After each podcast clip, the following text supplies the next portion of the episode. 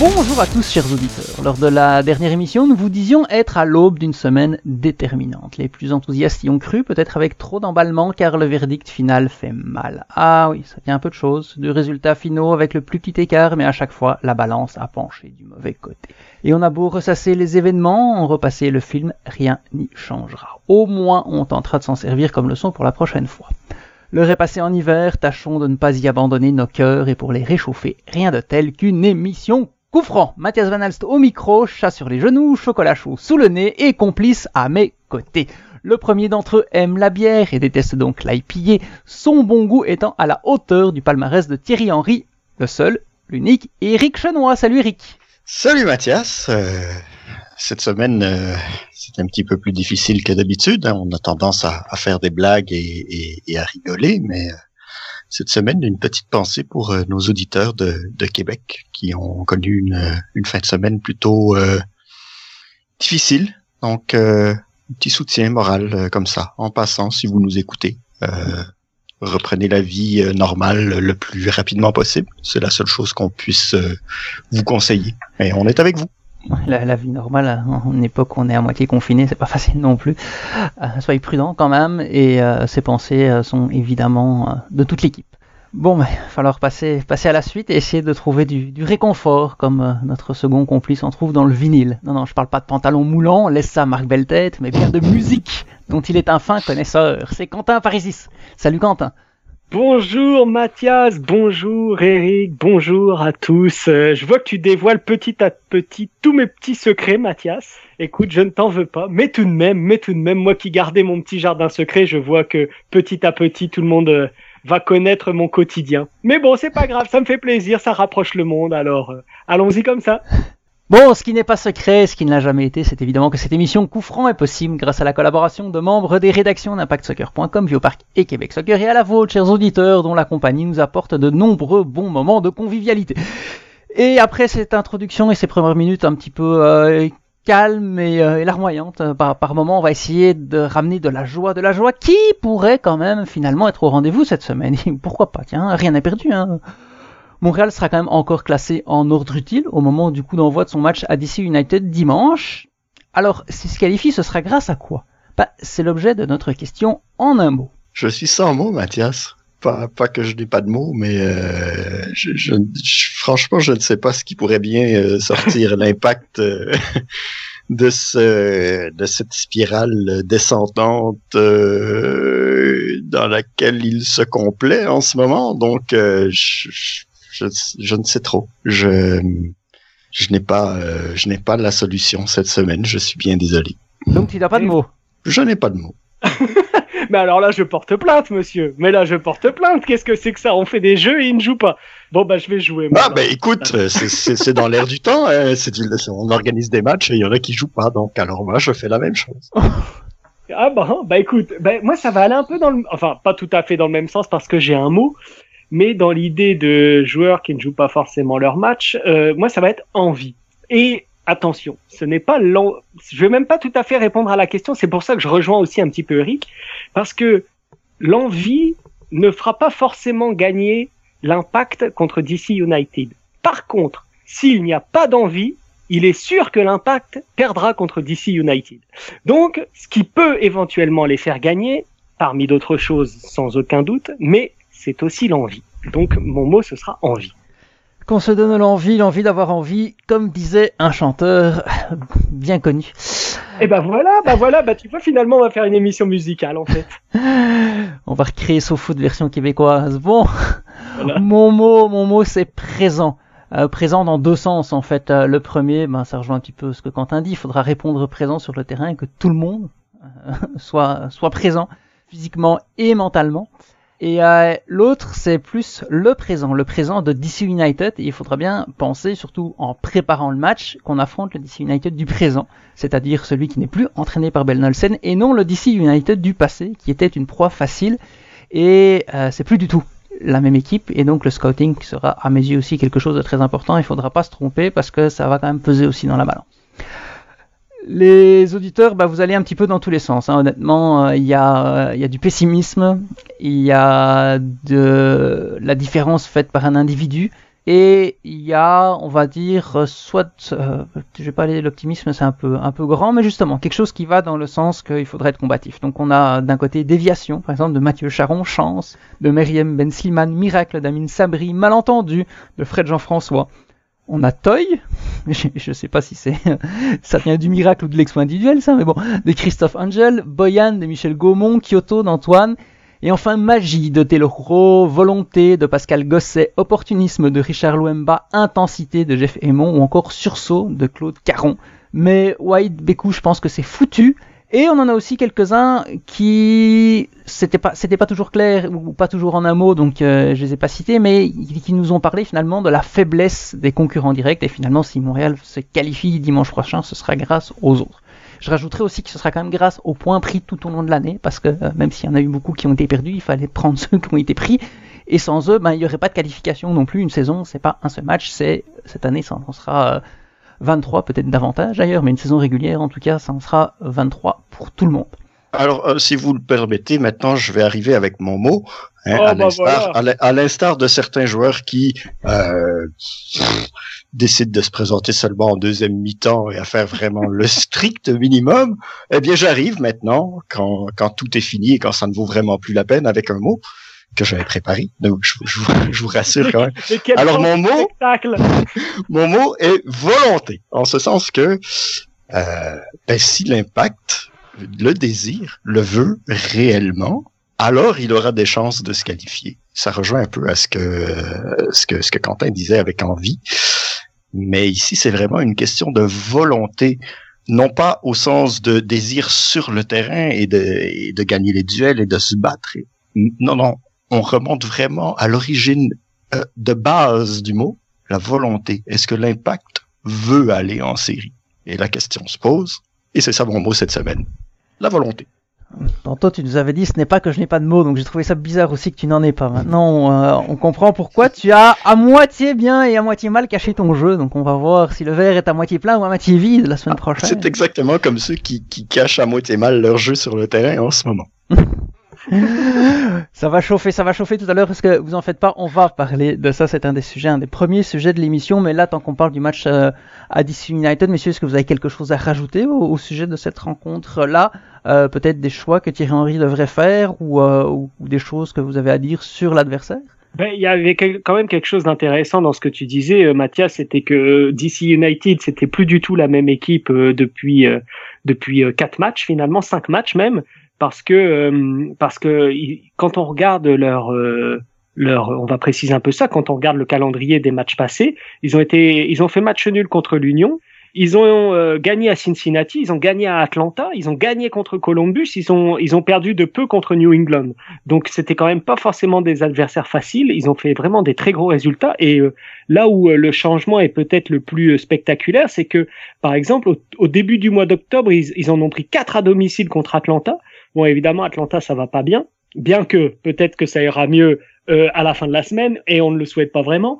Mais euh, et ils ont gagné 2-1 euh, sur le terrain d'Atlanta euh, trois semaines plus tard. Donc c'est vraiment Bon, c'est évidemment ces deux matchs et puis chaque réalité, chaque match a eu sa réalité, mais vraiment le, le, réveil de DC United est, est aussi finalement surprenant que que que, que réel parce que parce que en effet c'est plus du tout la même équipe et, sur le terrain et dans les résultats ça se ça se ça se voit vraiment euh, sérieusement d'autant que le calendrier de de DC était autrement plus compliqué que celui de de, de Montréal.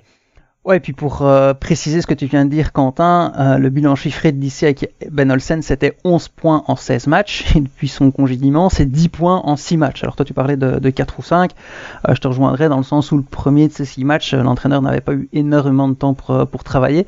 donc, et, et d'ailleurs, ça a été une défaite, je pense, à Chicago, si je me trompe pas, donc ça ferait 10 points en 5 matchs c'est un, très bon bilan. Euh, et quand on regarde DC United jouer, euh, avant, bah, ils faisaient rien, c'est pas compliqué, ils avaient le ballon, ils ne savaient pas ce qu'ils faisaient. et puis maintenant, bah, ils posent le jeu, ils centrent, ils jouent par les flancs. Faudra faire attention très particulièrement à Edison Flores et Gelson Rivas, qui sont très actifs et très efficaces depuis le changement d'entraîneur. Par contre, défensivement, le côté gauche souffre toujours énormément. Euh, si vous avez vu le résumé euh, de la défaite à New England, trois des quatre buts de New England sont passés par là. Et au cours des semaines précédentes, malgré le changement d'entraîneur, il y en a beaucoup d'autres qui sont passés par là, comme depuis le début de la saison. Donc c'est probablement la grosse faiblesse défensive de cette équipe. Donc si Montréal veut, euh, veut faire mal, il faudra un flanc droit qui sera percutant. Bon, on a parlé de, l'avenir. Hein, euh, on, va quand même essayer, on a quand même essayé d'être un petit peu optimiste et essayer de trouver des raisons euh, de, penser à, à, un succès. Mais il y en a qui nous disent on a hâte que cette saison se termine. D'ailleurs, la presse titrait ça samedi en citant Samuel Piet. Pour être complet, il a dit on veut faire les playoffs. Personne n'a abandonné l'équipe, tout le monde ici va se battre jusqu'à la fin. Les résultats, la saison, je mentirais pas que c'est difficile pour tout le monde et que, entre guillemets, on a hâte que cette saison-là se termine pour pouvoir rentrer à la maison, voir nos familles. On a hâte qu'elle se termine parce qu'on a l'impression que ça dure depuis toujours. Euh... Qu'est-ce que, qu'est-ce que ça vous dit? Parce que c'est un petit peu paradoxal. On va se battre jusqu'à la fin, mais on a hâte que cette fin arrive. Ah, c'est, c'est, c'est fini. Hein. Je... faut, faut arrêter, faut arrêter de se cacher là. La rigolade a assez duré là. Je veux dire, on parle ici de Samuel Piet qui dit ça. Si Samuel Piet est aussi euh, déchiré euh, dans, dans, dans sa façon de, de, de penser et de l'exprimer, euh, imagine ceux qui sont un petit peu moins engagés euh, que lui euh, habituellement. Ça, ça doit être, c'est, la débandade. Là, il y a plus personne qui. je, je, je, veux dire, il essaye de rassurer les gens, mais bah, ça passe pas. Désolé, Samuel. non. il y a plus rien. C'est mort. Il n'y a pas que lui d'ailleurs, parce que Thierry Henry, à la conférence de presse d'après-match, a, a, dit que c'était dur pour les joueurs. Il a même glissé que c'était dur pour le staff.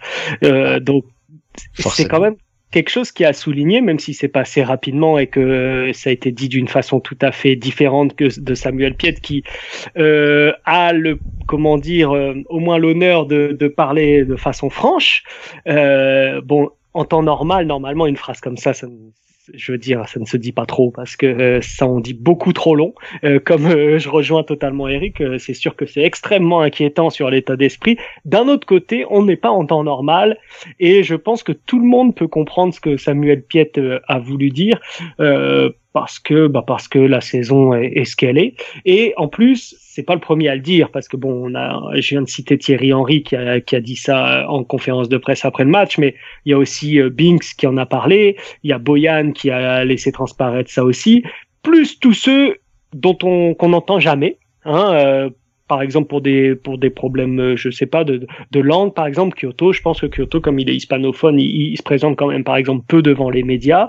Euh, mais il y a d'autres euh, Wanyama est pas si souvent là non plus. Donc évidemment il y a beaucoup de joueurs importants de l'équipe qu'on entend peu et dont on connaît finalement peu le, le sentiment euh, euh en cette fin de saison. Mais ce qui est sûr c'est que cette saison je pense que tous les joueurs en ont plein les pattes. Et c'est sûr que le, le, tournoi MLS is back a été le, la, la, première pierre de cet édifice qui a qui, qui, qui finalement s'est construit tout au long de la saison pour en arriver à une à une fin complètement en roue libre en fait. Et d'ailleurs ça se voit dans les résultats. Il n'y a pas que le, le, New Jersey qui explique euh, les résultats à mon sens. Mais Samuel Piet a apporté aussi un exemple assez intéressant euh, pour illustrer ce qu'il voulait dire. Et, et, je trouve ça bien parce que euh, bon ah, c'est difficile on rentre à l'hôtel et tout mais il disait après une défaite on rentre à la maison. Quand on joue euh, normalement et quand nos matchs à domicile sont, sont à Montréal ou même, à l'extérieur. Donc moi, euh, en ce moment, je verrais mon enfant, ça m'amènerait du sourire aux lèvres, ce serait chouette. Maintenant, les seules autres personnes qu'on voit, c'est les autres joueurs. Puis quand on est tous ensemble à table avec le groupe, euh, bah, tout le monde a la tête basse parce qu'on a perdu et il n'y en a pas un qui ose parler fort ou rire ou, faire autre chose parce qu'il a peur de, mal paraître.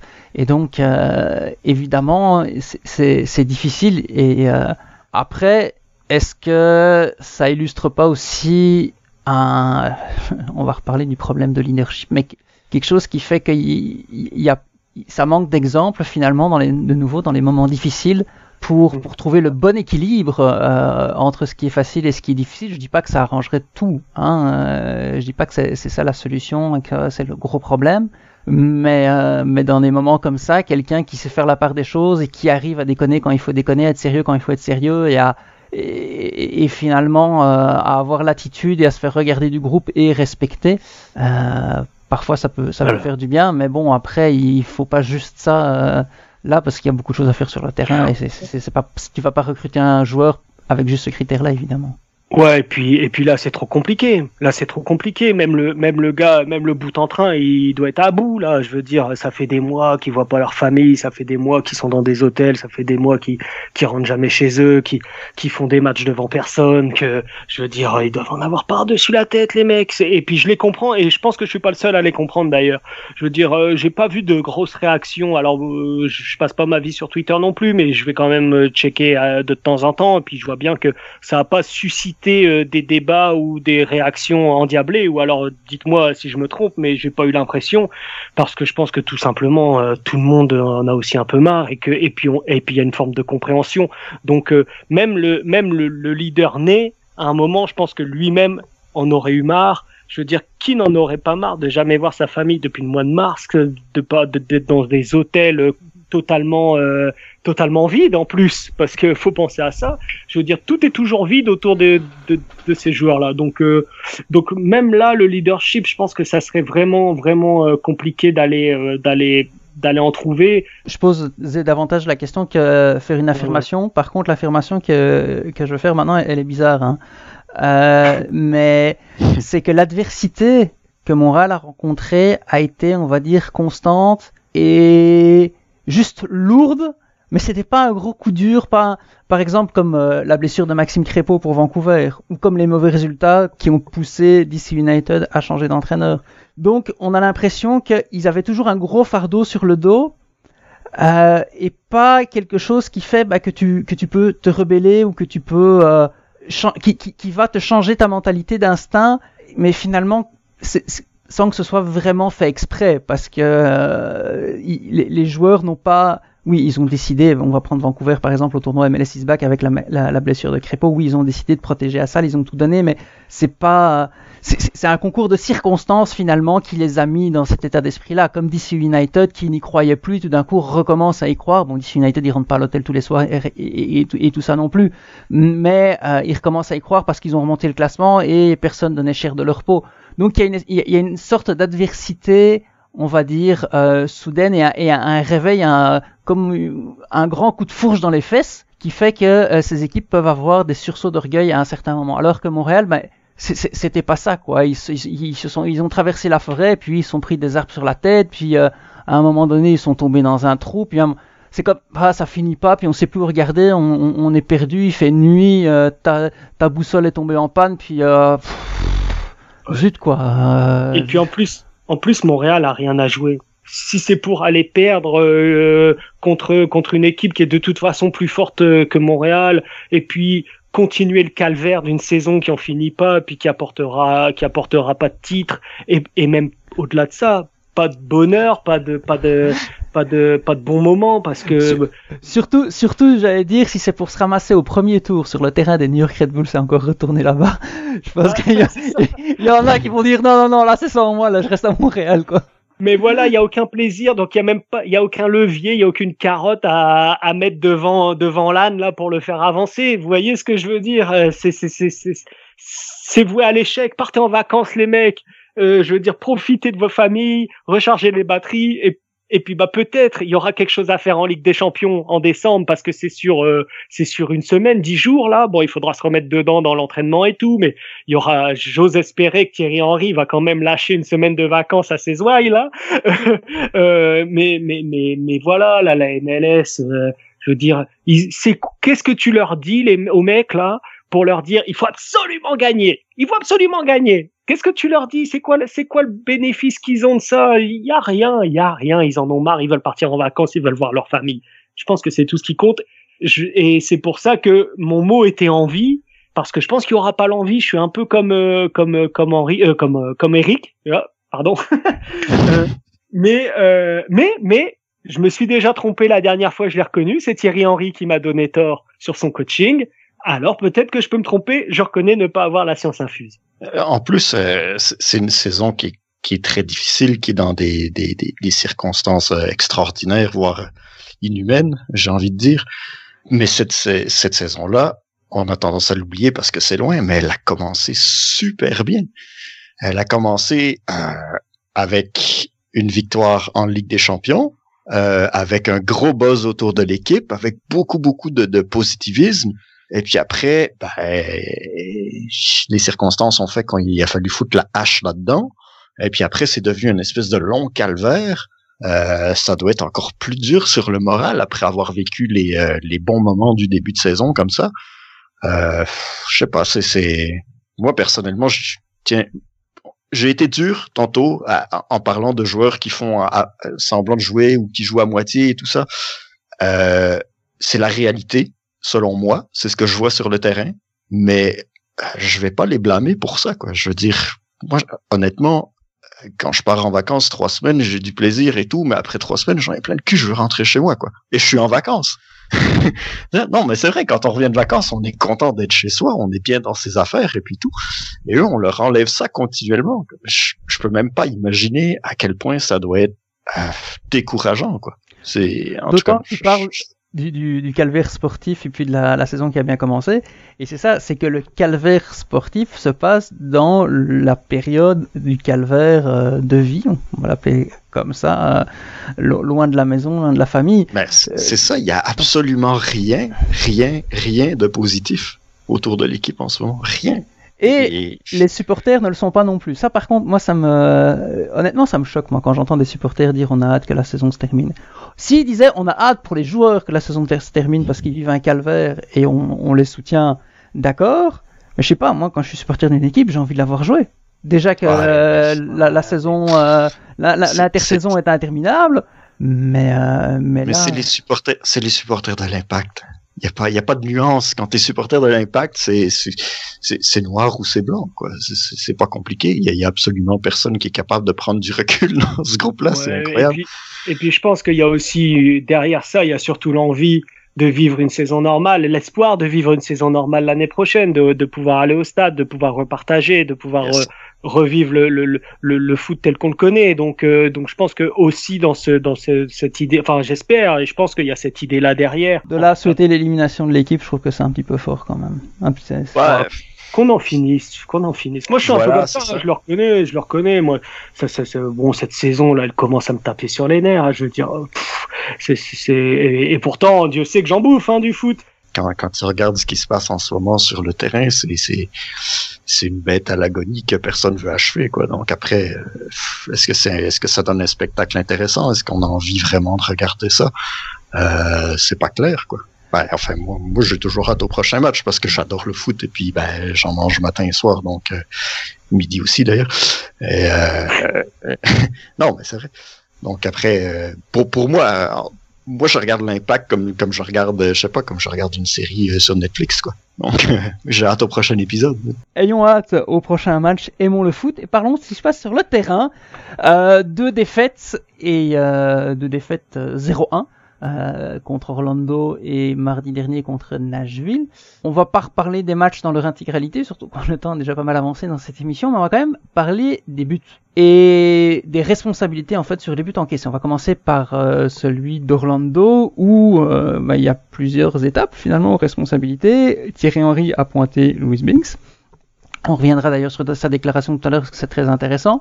Mais avant la passe à, à Dickey, euh, il y avait quand même beaucoup de laisser aller, je pense, en milieu de terrain. Et à la fin de l'action, ce que Diop aurait pu faire mieux ou non, c'est une, aussi une autre question. Alors, messieurs, quel est le partage des responsabilités à vos yeux sur ce but d'Orlando? Bah, C'est euh, un effondrement collectif. Hein. Je veux dire, euh, dès le départ, bah, déjà, tu as, Wanyama qui est, part dans le Chinatown, on ne sait pas trop où, parce qu'il n'est même pas à l'écran, donc on ne sait pas où il est. Encore, mais il était déjà la semaine passée, hein Ah non, il était à Times Square, là. Ah, il était à Times Square, oui, c'est vrai. pas la même chose. C'est déjà un petit peu plus proche, mais euh, enfin, bref. euh, puis ensuite, bah, t'as, t'as, t'as, t'as Samuel Piet qui, qui défend euh, comme j'ai une expression pour ça, il défend en ballerine, c'est-à-dire qu'il court sur la pointe des pieds avec les bras écartés, on sait pas trop ce qu'il essaie de faire, mais il met jamais le pied sur le ballon. Donc euh, finalement, ben, ça laisse de l'espace euh, à celui qui se promène un peu librement en plein milieu de terrain. Euh, oui, mais avant ça aussi. Hein. Oui. et puis Pereira récupère le ballon, donc et puis après ça, bah oui, ben là, Euh, c'est encore la même chose avec avec Piet qui, qui fait un peu n'importe quoi sur le sur la pointe des pieds. Après ça, ben oui, Binks, euh, oui Binks, Binks il semble obnubilé par on sait pas trop quoi. Heureusement, il y a Camacho qui, qui, qui est là et qui se réveille un peu.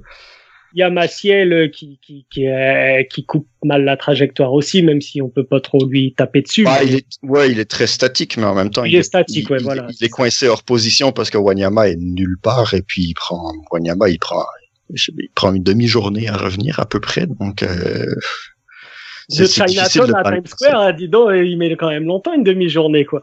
Oh, mais il est revenu à pied, hein, et sans courir. voilà. Donc, euh, vous voyez, puis après, ben voilà, derrière, il y a, y a, un type qui porte un maillot jaune. On sait pas trop à quoi il sert exactement. Donc, voilà. C'est un peu comme ça que ça se passe. Quoi.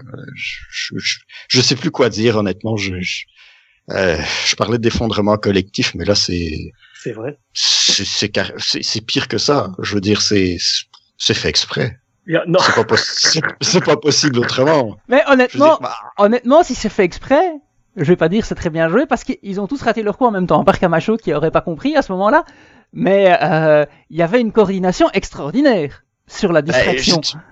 Par, parlons de Camacho, justement. Camacho, c'est un de ceux, à mon avis, qui a, qui, qui a tout donné ce qu'il ce qu'il pouvait donner dans ce match-là. Hein. Oui. Il était, euh, il était à 100, 120%. Euh, il était euh, complètement impliqué et engagé dans tout ce qu'il faisait. Donc voilà, c'est pas. Et depuis quelques matchs, depuis quelques matchs, il joue bien. Depuis quelques matchs, il, il fait ses matchs en défense. Je veux dire, j'ai suffisamment tapé dessus quand c'était le temps de Voilà. le dire. Mais Voilà. là, euh, Et, et là, même euh, offensivement, il a donné deux ballons Oui, de oui. but, dont, euh, dont la, la première passe, la lo- longue passe vers Piet, c'est lui, hein, euh, quand, quand Piet tire euh, sur le, le gardien Mais il, a beaucoup moins de problèmes de concentration que ce qu'il a pu connaître euh, les matchs, euh, voilà, quand, quand vraiment il a eu son trou d'air, etc. Euh, Camacho, il... d'ailleurs, c'est ça, je vous rejoins. Il, sur le but, euh, c'est quasiment le seul sur lequel on on puisse pas tomber dessus de de, de la ligne de défense et de et du milieu de terrain et, et du gardien. Donc en fait, C'est- les trois le quarts de l'équipe. qui joue. C'est le seul qui joue. Ouais, c'est aussi simple que ça. On peut quand même juste souligner la qualité de la passe quand même et la précision et le flair parce que oui, non, c'est- joli, mais bon, la en même passe temps, est- quand. est belle, mais il y avait des plots, quoi. Il, il suffisait de bien viser entre les plots. quoi. Oui, Ouais, exactement. Oui, exact. Voilà. Et en ça. fait, il y avait des... Non, non, non, je- en fait, non, je suis pas tout à fait d'accord. Il n'y avait pas que des plots. Parce que les plots, ça bouge pas. Mais il y en a qui bougeaient dans le mauvais sens. Notamment Binks. Et, euh, et je vais y aller avec l'explication de Thierry Henry parce que j'ai trouvé ça Ouais. extrêmement intéressant. J'espère que l'impact de Montréal va la mettre en ligne et va l'illustrer avec le but. Ça, je m'expliquerai après. Mais Thierry Henry euh, a expliqué en fait qu'une fois que Piet est passé et que euh, on peut, bah, que l'adversaire peut envoyer un ballon dans l'espace et dans la profondeur surtout, il faut s'occuper de la profondeur pour le défenseur central et qui, qui est en charge euh, du joueur qui peut prendre la profondeur et non du joueur qui décroche. Et si on regarde l'action, c'est super simple. Alors c'est vraiment, c'est quasiment une action d'école pour expliquer ça à un cours de foot, honnêtement, parce qu'on voit clairement qu'Akindele décroche et que Diké prend la profondeur. C'est euh, c'est assez fantastique. Si on voulait illustrer les propos Ouais. de Thierry Henry euh, sur une action, celle-là, elle est sublime. C'est vrai parce que Binks fait un pas de côté vers la droite et donc il suit euh, un des appels et il se fait. Il, il suit Akindele qui décroche. Exactement, il se fait avoir comme un bleu. Et c'est pas la première fois que ça arrive et, et Henry est pas content. Mais ce que j'aime beaucoup, et c'est pour ça que je disais que j'espère que, l'impact va, mettre ça en ligne avec les images du but, c'est que euh, donc ça explique premièrement, en fait j'aime bien pour deux choses cette explication, parce que clairement on comprend qui doit faire quoi sur cette action. On est là dans la tête de Thierry Henry et on connaît ses instructions et on peut voir l'illustration du fait de ne pas les avoir appliquées. Mais en plus, l'explication est super bien vulgarisée. Honnêtement, c'est facile à comprendre, autant qu'il répète euh, assez souvent euh, ce qu'il veut, même si on n'est pas un fin connaisseur. On peut très facilement aller revoir le but. Je vous invite vraiment euh, à le faire maintenant que vous avez entendu l'explication dans l'émission. Ou sur ce but-là, tout est plus que clair et évident. Et on peut même le surveiller en match. Si déjà on a peut-être un peu plus de connaissances de foot parce que ça va plus vite. Et ce que j'aime bien là-dedans, moi, c'est que ça fait grandir la connaissance du sport chez les supporters. Et les gens, en ayant entendu ça, en surveillant ça, ils regardent le match autrement et quand ils en parlent, ils parlent du jeu au lieu de parler du nombre de changements. Et ça, c'est tout bon. Il y a, y autre chose qui a été intéressant euh, dans cette même euh, dans cette même euh, explication de Thierry Henry, c'est l'idée que euh, Binks coûtait des points par son âge. C'est-à-dire qu'un joueur de son âge et encore plus à son à son à, son poste euh, va faire des erreurs. Et ça, c'est Arsène Wenger qui disait ça. La vidéo où Arsène Wenger raconte ça a aussi beaucoup tourné, mais qu'un un joueur globalement euh, de moins de 22 ans va coûter des points, sauf que il va finir par euh, si on ne le met pas sur le terrain et qu'il ne nous coûte pas de points, il ne nous en rapportera pas quand euh, il sera arrivé à maturité, parce qu'il sera simplement jamais arrivé à maturité si, si on le met pas justement durant cette période-là. Et, et c'est important aussi de le rappeler euh, au sujet de Bings, parce qu'on a, on a eu beaucoup d'attentes en raison du niveau de jeu qu'il a affiché euh, pendant une bonne partie de la saison et, et, le fait que Thierry Henry, juste après cette explication tout à fait pertinente sur l'erreur que, que Bings avait faite, rappelle quand même de euh, l'importance de continuer de faire confiance à Binks, etc., était, euh, le, disons, euh, le, dernier point sur sur ce passage de la de la conférence de presse. Et je te rejoins, Mathias, qui était vraiment vraiment intéressant et, pertinent. Pour revenir à, l'explication de Thierry Henry, moi, un truc qui m'avait un petit peu dépassé quand quand je l'ai entendu en, direct à la télé, c'est que jamais il a prononcé de, de, de mots qui s'adressaient euh, au gardien. Et euh, je me rends compte que je fais exactement la même chose. En fait, c'est un truc qui me dépasse un peu, c'est qu'il y a absolument personne qui a parlé de Clément Diop euh, sur cette séquence-là. Et euh, je me rends compte que je fais la même chose. Donc, je vais lever donc le veto et je vais m'exprimer un petit peu. Il n'y a pas grand-chose à dire en fait. Ah. il laisse passer le ballon. C'est la seule explication possible. C'est, tout simplement ça. On, on, connaît, on connaît Diop. Hein. Diop, euh, tu lui fais euh, une passe en retrait de la tête, il t'en fait un arrêt spectaculaire comme tu n'as jamais vu. Il est toujours en train de mettre énormément, énormément d'énergie dans ses interventions, dans tout ce qu'il fait sur le terrain. C'est toujours euh, rajouter une petite cuillère de, de, de, piment pour aller avec, pour mettre un petit peu de spectacle et tout. Et là, c'est comme s'il n'était pas là, tout simplement. Euh, j'ai trouvé ça très très très bizarre euh, quand j'ai vu le but en, direct et j'ai beau le regarder de tous les angles possibles et imaginables, il, refuse de jouer tout simplement. C'est c'est pas possible autrement quoi. Je veux dire le ballon, c'est pas pas le tir de l'année là, on va se le dire. C'est pas hyper puissant, c'est un tir roulant par terre basique euh, qui rentre presque au milieu du but euh, à un moment donné, euh, t'as pas grand chose, t'as pas vraiment de questions à te poser quand t'es gardien là-dessus. Là. C'est un arrêt réflexe tout simplement. Tu sors le pied, et puis voilà, ça rentre jamais. Alors c'est pire que ça, c'est pire que ça parce qu'il multiplie les erreurs. C'est-à-dire? Parce qu'il aurait jamais pu sortir le pied, puisque non seulement il, tout ce que tu as dit est vrai, mais en plus il recule et il est sur les talons. Donc essaye de faire, de sortir ton pied, de faire un arrêt, euh, voilà, de sortir le pied pour euh, prendre le ballon. Quand tu recules et que tu es sur les talons, bah, tu finis au mieux sur les fesses et tu touches jamais le ballon et ton pied il reste planté dans le sol. Bah non, je suis pas d'accord du tout. Euh, déjà, il recule pas.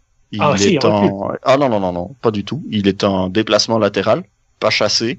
Euh, sa position est relativement bonne. Il a les mains devant le corps, tout va bien. Euh, il est sur ses appuis. Il est, sur ses appuis. Il est sur ses appuis au moment de la frappe. Et puis là, là, je suis d'accord avec toi. Il reste planté dans le sol. Il sort le pied, mais il ne sort pas le pied assez loin et le ballon passe tout droit. Ah bah alors, alors là, là, excuse-moi, mais alors moi je vois, je vois un qui fait pas le, il fait pas le, il fait pas de geste, il fait pas le, et d'ailleurs il, il, tombe, il, il a le geste de quand il se retient de tomber en arrière sur les fesses. Tout à l'heure, Eric, tu disais euh, revoir le but de tous les angles possibles. Est-ce qu'on voit le but de derrière le but? Parce que moi, j'aimerais bien le revoir de derrière le but. Ah non. Ça, c'est dommage parce que on serait dans la position de Diop, on comprendrait peut-être d'autres choses parce que j'ai essayé, parce que euh, sur le but, moi, c'est pour ça que je t'ai posé la question, Eric, sur Twitter, parce que honnêtement, je fais mais Diop, il fait quoi là? Il fait rien, il est inutile, il sert à rien. Après, j'ai essayé de lui trouver euh, des circonstances atténuantes. Et je me suis dit que la seule possibilité, la chose à laquelle ça m'a fait penser, la seule fois où on voit un gardien être comme ça, c'est quand il anticipe un penalty qu'il est pris à contre-pied, puis finalement il reste immobile parce que bah, il, est déjà dans sa tête parti quelque part, il se rend compte que ça va ailleurs, puis il, bouge plus. Et peut-être qu'en voyant derrière le but, on se dit ah ouais tiens peut-être que l'attaquant l'a bien trompé, qu'on pourrait voir un peu euh, le regard de l'attaquant sur, euh, t'as peut-être l'impression qu'il va tirer de l'autre pied ou quelque chose d'autre. Honnêtement, je trouve que c'est fort peu probable, mais si on voyait derrière le but, on, aurait une assurance. Mais j'ai regardé tout ça, Mathias. J'ai regardé tout ça, Mathias. Je te rassure. Euh, l'attaquant dès qu'il passe, dès qu'il rentre dans le, dans le rectangle, il baisse la tête et il regarde le ballon. Donc, il n'y a pas de feinte. Ah, il a regardé à droite, il a tiré à gauche, rien de ça. Euh, Diop, il est prêt pour la frappe, il est prêt. C'est juste qu'il réagit pas. Et le ballon passe euh, au bout de son pied, là, qu'il essaie de sortir, et puis... Moi, je voudrais juste dire que c'est dommage qu'on soit pas à la télé, qu'on fasse de la radio, parce que je me serais engueulé avec euh, mon ami euh, Chenois. Parce que moi, je trouve que l'attaquant, il lève la tête. Il lève la tête très rapidement, mais il jette un coup d'œil. Juste avant de frapper, il jette un coup d'œil pour regarder où est, euh, où est Diop. Allez revoir ce but. Premièrement, pour dire si vous êtes d'accord avec Quentin ou Eric sur euh, le Ah, levage de tête et le positionnement de. Diop. Et, et deuxièmement, instant, pour... un instant, c'est pas euh, terminé, Mathias. Je sais ce que tu essaies de faire. Je sais ce que tu essaies de faire, mais c'est pas terminé. J'ai dit, l'attaquant baisse la tête dès qu'il rentre dans la surface. Et c'est exactement ça. Et le petit coup, le petit coup d'œil dont tu parles, il est à l'extérieur de la surface. Oh. Tout à fait d'accord avec toi. Tout à fait d'accord avec toi. bon, bah finalement, on est d'accord. Cela dit, cela dit, allez quand même revoir le but, parce que déjà, Quentin et Eric sont pas d'accord par rapport à la réaction de Diop, et euh, pour voir un petit peu comment l'attaquant agit, et aussi pour euh, et mettre ça en parallèle et euh, en image, surtout sur les explications de Thierry Henry, je pense que c'est la, la raison, et c'est des choses que vous allez surveiller lors au moins du prochain match la semaine prochaine, et lors des suivants, et lors d'autres matchs même que vous allez regarder, parce que même... euh, lors d'un match de Ligue des Champions européenne, par exemple, euh, qu'il y a quelqu'un qui joue la profondeur et qu'il y a un autre joueur qui décroche quand ils sont à deux devant, voyez comment les défenseurs centraux réagissent et euh, qui suit la course, qui suit celui qui, qui, qui décroche. C'est euh, c'est intéressant. Bon, allons à un autre but encaissé, celui, celui contre Nashville. Encore un moment d'étourdissement collectif en défense. Hein. Bah, l'histoire se répète, quoi. En fait, on aurait dû commencer par celui-là, mais c'est, bah, c'est, c'est encore la même chose, comme, bah, ça, ça, ça dort, euh, ça dort au gaz, quoi. Je veux dire, le premier, encore une fois, bah, cette fois-ci, c'était pas le Chinatown, je sais pas, il était probablement quelque part à Brooklyn, j'ai pas besoin de le nommer, euh, qui revient là, et puis, euh, je sais pas, avec, avec son expérience, là, Wanyama, honnêtement, voilà, oh, merde, je l'ai nommé. Je voulais pas le nommer, mais je l'ai. Mais, avec son expérience, euh, ne pas aller se mettre devant le ballon pour éviter que les autres jouent rapidement, sachant que ben, c'est c'est euh, qui a fait faute, donc forcément la défense derrière est désorganisée. Ben, ça c'est une faute professionnelle déjà. Après, euh, ben, Bings qui donne des directives à on sait pas trop qui, au lieu de regarder ce que ce que l'attaquant à côté de lui est en train de faire, ben ça, ça aussi c'est une faute professionnelle. En même temps, ben voilà quoi. Ils sont, encore au premier rang de, de des erreurs euh, connes qui ne devraient jamais arriver. À un moment donné, euh, combien de fois il va falloir euh, encaisser des buts comme ça avant de, se questionner sur leur motivation? C'est vrai que c'est, ça ressemble, c'est un copier-coller, euh, bah pas exactement, mais enfin, il y a quand même énormément de similitudes entre les deux buts, les deux buts encaissés. Et euh, d'ailleurs, Henri l'a souligné aussi euh, et a dû, euh, je pense qu'il a vraiment dû péter un plomb intérieurement en voyant le but encaissé contre contre Orlando parce qu'il a dû leur rabâcher x fois lors de la reprise vidéo du match. Attends, il a dit on travaille 40, entre 40 minutes et une heure par jour à l'entraînement. C'est peut-être exagéré, voilà. mais Mais ben, ça donne quand même une idée. Bon, et, et encore, et encore, on n'est même pas sûr que ce soit exagéré. Mais, mais, mais c'est ça, c'est un copier-coller et c'est, bah, comme dit, comme dit Eric, en fait, c'est du, problème d'attention, problème de concentration, euh, problème d'expérience, problème de réflexe, voilà, de, de, et puis de, bah, de professionnalisme sur une séquence, c'est toujours un petit peu, et au cœur d'un match, c'est toujours un petit peu, euh, un, un, peu fort d'aller jusque jusque là, mais enfin, c'est sûr que qu'en tout cas, c'est difficilement euh, compatible avec le haut niveau que de faire deux fois de suite la même erreur contre deux équipes, euh, deux équipes euh, contre lesquelles tu es en, lutte, bien que Orlando soit quand même bien au-dessus au classement, mais disons qu'il reste éprenable. Et, euh, donc oui, c'est sûr que, répéter des erreurs dans, une, dans un contexte comme ça, on peut parler d'un petit souci de professionnalisme, mais, mais qui s'explique aussi par tout ce qu'on a dit en préambule de l'émission. Cela dit, ces deux défaites par le plus petit écart, 0-1, euh, on parle des erreurs de la défense, on disait ah, c'est des matchs à gagner, mais si tu veux gagner un match, il faut aussi marquer des buts. Et ils en ont marqué aucun. Et la semaine passée contre Nashville, on expliquait que Nashville, sur euh, toutes ses défaites, avait encaissé des buts sur centre. Et si mes calculs sont bons, parce que euh, les statistiques fournies à la MLS, il faut faire quand même certaines règles de 3 parce que tu as un nombre de centres tentés et puis un pourcentage réussi. Si j'ai bien calculé, l'impact contre Nashville en 90 minutes a réussi un centre contre une équipe qui, qui perd quand elle encaisse des buts marqués sur centre. Un, un gros problème là.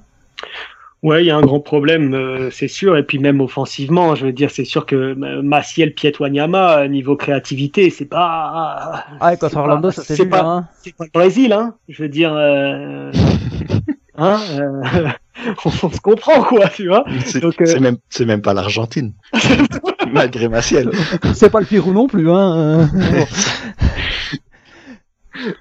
Je veux dire, voilà. Après, là, là, c'est sûr que, en fait, ils s'en sont remis beaucoup à Boyan et, et ses tirs de, de 25 mètres, en fait, parce qu'ils pouvaient pas non plus trop s'approcher du but et puis qu'il y avait personne pour remonter les ballons, malgré certains efforts, parce que on voit que Piet, quand même, euh, force sa nature à vouloir jouer vers l'avant. Je veux dire, il faut pas non plus euh, dresser un portrait euh, négatif de tous les joueurs et de tout ce qu'ils font euh, au cours de toutes les 90 minutes.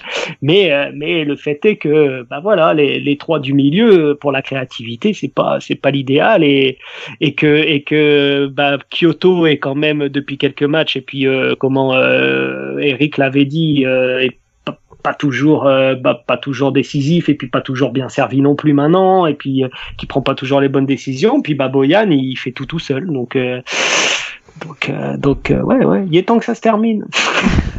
Ah, c'est vrai qu'il y en a qui ont joué tout seul. Puis Maciel je vais être un petit peu moins dur que toi mais Maciel la créativité qu'il a c'est pour envoyer de très bons longs ballons dans les espaces et c'était pas du tout les adversaires pour faire ça. Donc euh, ça, ça, ça n'aidait pas et ça ne servait à rien. Et, euh, et après, il faut quelqu'un devant à qui les envoyer. C'est plus facile quand c'est bah, pas Lainen que quand c'est euh, Boyan. Quoi. Non, je suis, d'accord avec vous. Il faut. c'est sûr que bah, point de vue créativité et tout ça, c'est pas top. Euh, mais si tu joues avec, je sais pas, t'as peut-être les deux tiers de l'équipe qui en ont rien à foutre. Donc après, c'est aussi difficile de jouer de ce côté-là, quoi de deux types qui veulent pas nécessairement gagner le match, euh, qui jouent ensemble, ben ça va pas créer grand chose non plus. Hein On s'entend. Puis je pense que sur le match, notamment contre, contre Orlando, contre Orlando, c'était vraiment évident. Tu avais peut-être trois types qui voulaient faire quelque chose là dans le 11. Des noms après Camacho. Euh, ben, Camacho, euh, Boyan, euh, je trouvais Corrales quand même bien engagé, même s'il n'était pas très bon. Il y avait euh, Broguillard qui s'est quand même bien donné. Bah, ils étaient, ouais, voilà, ils étaient quatre. Quoi. Les autres, bah, c'était. Euh, je vais rajouter Raitala. En deuxième mi-temps, ouais, quand même été pas mal, surtout en deuxième mi-temps, mais même en première mi-temps, tu sentais qu'il s'énervait.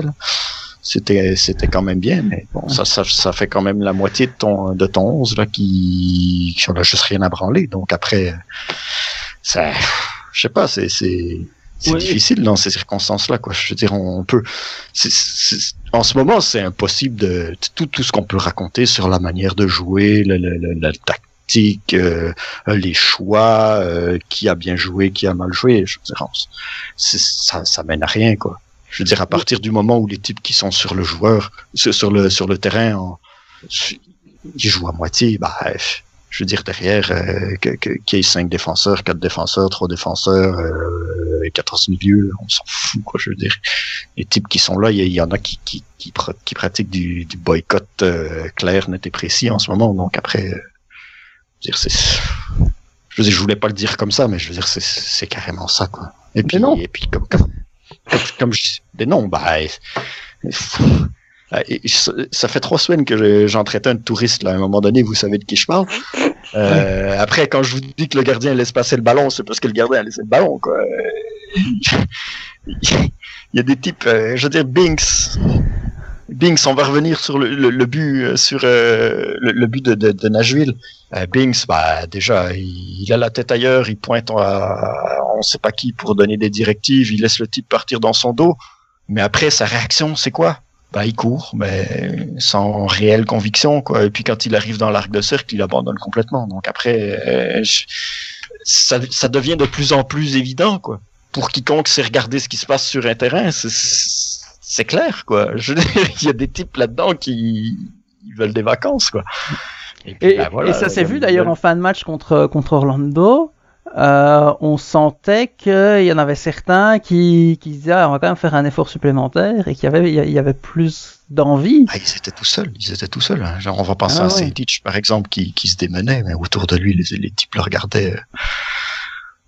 après. Euh, ouais, mais je, vais y aller par exemple avec ce que Thierry Henry de nouveau a dit dans sa conférence de presse. Il dit que quand il y avait trois défenseurs centraux, ben forcément euh, les latéraux, il n'est pas seulement des arrières latéraux, devaient jouer beaucoup plus haut et ils ont été beaucoup plus bas que quand on est passé à quatre derrière. Ce qui est tout à fait illogique, euh, d'autant que les instructions étaient les mêmes. Donc ça illustre aussi que euh, finalement dans la deuxième partie de la deuxième mi-temps, on va dire dans la dernière demi-heure pour être pour être gentil, il y a eu un, une sorte de sentiment d'urgence, même si finalement euh, la créativité n'était pas au rendez-vous comme on, l'a illustré lors de ces dernières minutes, et que l'impact aurait pu euh, à plusieurs reprises se prendre euh, des buts en contre-attaque. Donc c'est clair qu'on voit que la motivation, il y en a pour qui elle est là, il y en a beaucoup pour qui elle est pas là du tout, et puis il y en a entre les deux, allez, ouais, si on veut quoi, de temps en temps on va, on va se donner s'il faut, mais il faut une bonne raison. Quoi par rapport à cette saison, finalement, il y a eu une partie de la saison où l'impact a bien défendu et il y avait des problèmes offensifs. Ensuite, il y a eu une autre partie de la saison où l'impact a eu euh, des problèmes défensifs, mais offensivement, ça répondait quand même présent, il marquait des buts. Et on est au moment de la saison où normalement euh, les planètes auraient dû s'aligner, puis euh, l'impact aurait pu au moins faire moyennement les deux.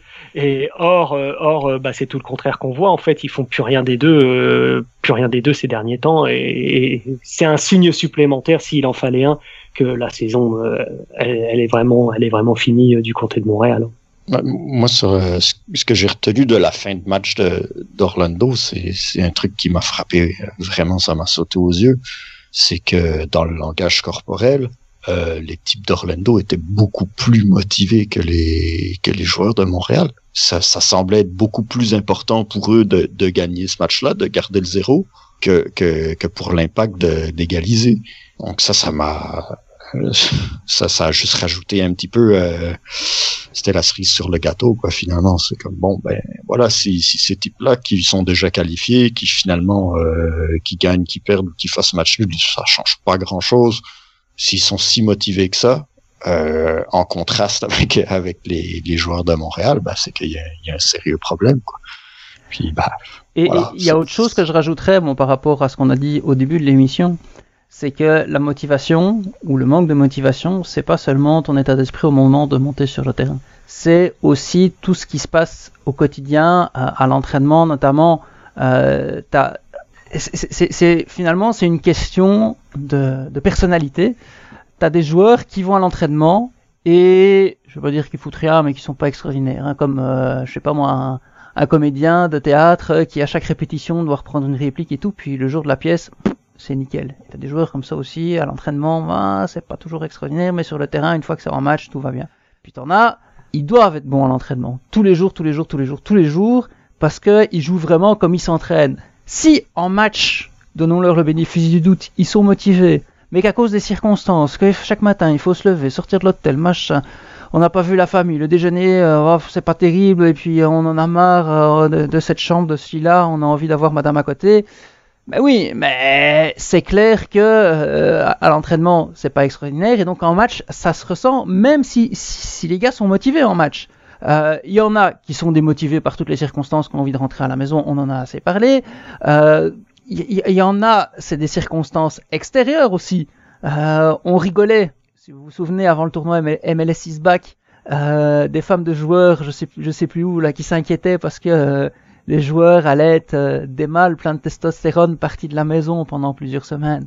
Eh, mais maintenant, c'est madame qui est toute seule à la maison. Alors, je dis pas que tout, ça inquiète tout le monde, mais il y en a sûrement un ou deux dans chaque équipe, que ce soit Vancouver, Toronto ou Montréal, qui se posent des questions. Voilà. non, mais c'est, c'est, c'est, ce sont des...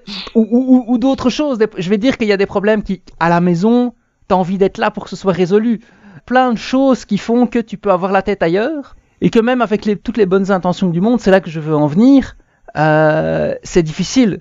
Donc, ceux entre le fait de monter sur le terrain d'avoir envie de se casser, le fait d'avoir la tête ailleurs, le fait de pas être forcément super motivé à l'entraînement et tout, donc il y a ceux qui sont performants finalement, c'est ceux qui réunissent toutes les conditions gagnantes en même temps pour être performants sur le terrain et une petite chose peut faire facilement dérailler un joueur. Euh, en plus des petites choses qui peuvent faire dérailler un joueur en temps normal quand euh, tout se passe correctement.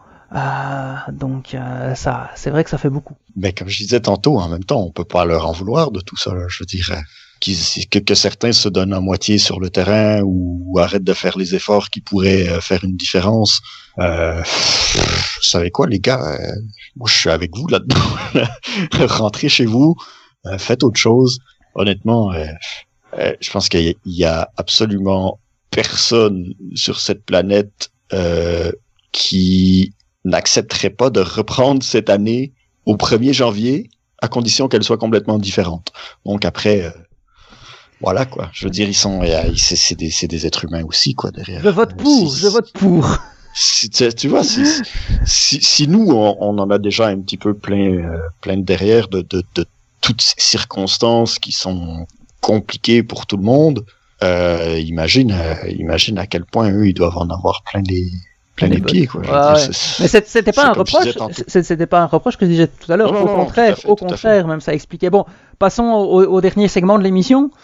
Euh, et on espère que euh, peu importe comment la saison euh, en MLS se poursuit pour l'Impact de Montréal, qu'à partir du 15 décembre, ils auront retrouvé la motivation et le plaisir de jouer. Parce que, et oui, ça a été annoncé aujourd'hui par la CONCACAF, la Ligue des Champions reprendra du 15 au 22 décembre.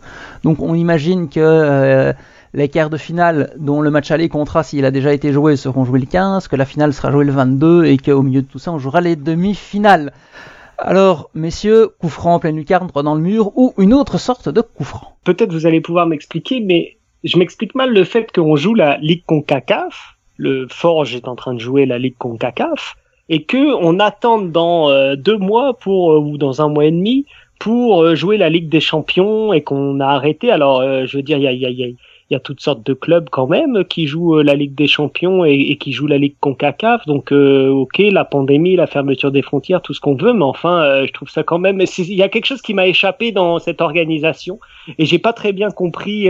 j'ai pas très bien compris finalement pourquoi euh, la Ligue des Champions revenait euh, si tard alors que l'autre compétition de la CONCACAF continue d'être jouée. Ça, c'est un premier point. Après, sur le... J'ai une réponse à apporter, ah, en fait. Ah, voilà, merci, monsieur Chenois. J'en ah. pas de vous, monsieur Chenois. C'est, elle, elle, est très simple, en fait. C'est la CONCACAF. Voilà. Ah bah, ah bah voilà. Donc, donc sur cet aspect-là, évidemment, euh, c'est nébuleux. C'est nébuleux, c'est la Concacaf. Alors, euh, on va prendre cette réponse comme euh, comme une équipe. Donc voilà. par contre, sur le format regroupé, alors bon, évidemment, ça va faire trois matchs en une semaine. les organismes vont souffrir, mais mais c'est parfait. Je veux dire qu'on en finisse, qu'on en finisse comme pour le reste. Et en plus ça peut donner quand même des bons matchs. Euh, parce que bah, sur un seul match tout peut arriver, il peut y avoir des surprises, euh, ça peut être cool et les joueurs vont pas avoir le temps de s'ennuyer comme ils l'ont fait au tournoi MLS Back qui a duré plusieurs semaines, alors que là c'est condensé sur euh, un, un espace temps assez court et donc ça je trouve ça bénéfique. Donc c'est un double coup franc, un qui part très très loin un peu bizarre et voilà et puis l'autre par contre qui qui est bien tiré, qui va dans le but. Ouais, bah moi c'est c'est lucarne quoi. Euh, il fallait il fallait terminer la compétition, donc euh, on a attendu euh, assez longtemps euh, pour savoir ce qui ce qui en arriverait. Donc ben voilà, qu'on qu'on le reprenne en format condensé sur une semaine dans un endroit où tout le monde va jouer sur le même terrain, bah oui pourquoi pas quoi. À un moment donné, faut faut s'adapter, faut faire avec avec les moyens du bord et puis bah voilà pour pourquoi pas quoi. Et puis euh, j'espère, j'espère que euh, l'impact va retrouver euh, cet élan de, positivisme que qu'il avait trouvé en, Champions League au début de la saison et dont, dont j'ai parlé tantôt qu'on puisse finir sur une note plus plus gaie, plus plus joyeuse et puis et puis que, que, que ça mette tout le monde dans de bonnes dispositions pour pour amorcer 2021 quoi. Et puis si je parle pas nécessairement de, de, gagner le trophée, évidemment ça serait ça serait fabuleux, mais au moins au moins sortir euh, Olympia, ça serait déjà euh, quelque chose de, de chouette puis de, positif et puis euh, ça pourrait jeter de bonnes bases bien positives pour la suite. J'espère de tout cœur, peu importe même le résultat contre Olympia, qu'on on revienne, c'est ça de cette semaine-là du côté de Montréal avec le sourire et que les supporters, les joueurs, le staff, euh, les gens au club et, tout le monde autour de, l'impact de Montréal soient de nouveau dans dans du positif pour euh, passer de cette sordide année 2020 à 2021 qui s'annonce meilleure, on l'espère. Alors moi, mon, coup franc, hein, il est un petit peu spécial. C'est un coup franc euh, après une passe en retrait euh, prise de la main par les gardiens de but, donc on est au cœur du rectangle. Et c'est contre San José. donc ils ont décidé de pas mettre de mur et tout le monde défend en individuel. Et donc on a les 22 joueurs dans le rectangle. et donc celui qui tire, en plus, il a décidé de tirer en force. Ça tape des jambes dans tous les sens. Euh, on sait jamais dire si le danger est écarté ou va finir dans le but, mais finalement, ça finit au fond des filets. Alors pourquoi je dis que ça tape les jambes dans tous les sens et qu'on ne sait pas trop où ça va? Parce que on va se retrouver avec quatre équipes de, de MLS, dont au moins une qui ne jouera plus aucun match à partir du 8 novembre, à moins qu'Atlanta et Montréal se qualifient tous les deux pour la phase finale, ce qui est hautement improbable. Euh, mais il y en a peut-être une autre qui jouera la Coupe MLS le 12 décembre et devra jouer son quart de finale le 15. Euh, mais bon, c'est pas la faute de la CONCACAF s'il y a des playoffs en MLS. À côté de ça, faut rajouter qu'il y avait l'empressement euh, de jouer parce que en MLS les contrats se terminent le 31 décembre, donc il fallait jouer avant la fin de l'année. Et rajouter à ça que euh, si les règlements et lois canadiennes ne changent pas et que visiblement on sera aux États-Unis et pas au Canada, nos chers joueurs montréalais vont revenir et seront en quarantaine pendant les fêtes. Et oui, il faudra souhaiter joyeux Noël à belle maman par FaceTime. Peut-être qu'il y en a certains que ça va arranger, mais bon, ça va encore être quelque chose d'assez euh, d'assez particulier, à moins qu'il y en ait d'autres qui envoient, mais ça c'est pas ceux qui vivent au Canada, ceux qui vivent à l'étranger, qui envoient leurs valises par avion directement au pays avant de partir et qui en partant des États-Unis vont peut-être pouvoir échapper à certains règlements. Et on sait pas, je sais pas exactement comment ça va marcher pour ceux qui sont au Honduras et au Mexique. En tout cas, vous voyez un petit peu la, la ribambelle de, de questionnements et, de, questions aussi à résoudre pour organiser cette compétition. Mais je pense que, bon, à un moment donné, c'est 2020, tout est compliqué et qu'ils ont trouvé euh, la moins pire solution possible. Et euh, bon, bah, on espère que ça va finir l'année en beauté. Sur ce, on espère avoir terminé cette émission en beauté et l'avoir fait tout en beauté, hein, carrément au complet, et euh, vous avoir réconforté durant, euh, durant cette période un petit peu morose avec le soleil qui se couche plus tôt en plus. C'est pas bon pour le moral. Donc nous, on est là, on espère pour vous le remonter et pour vous amuser, vous divertir, vous informer aussi et faire que après chaque émission, ben, vous regardez le soccer autrement, d'un autre œil et d'un œil plus avisé. Merci encore de votre fidélité pour cette émission coup franc que vous pouvez retrouver sur Viopark, qui a la gentillesse de nous héberger, sur impactsoccer.com et sur votre diffuseur habituel. C'était Mathias Vanal, Eric Chenois et Quentin Parisis. À la semaine prochaine.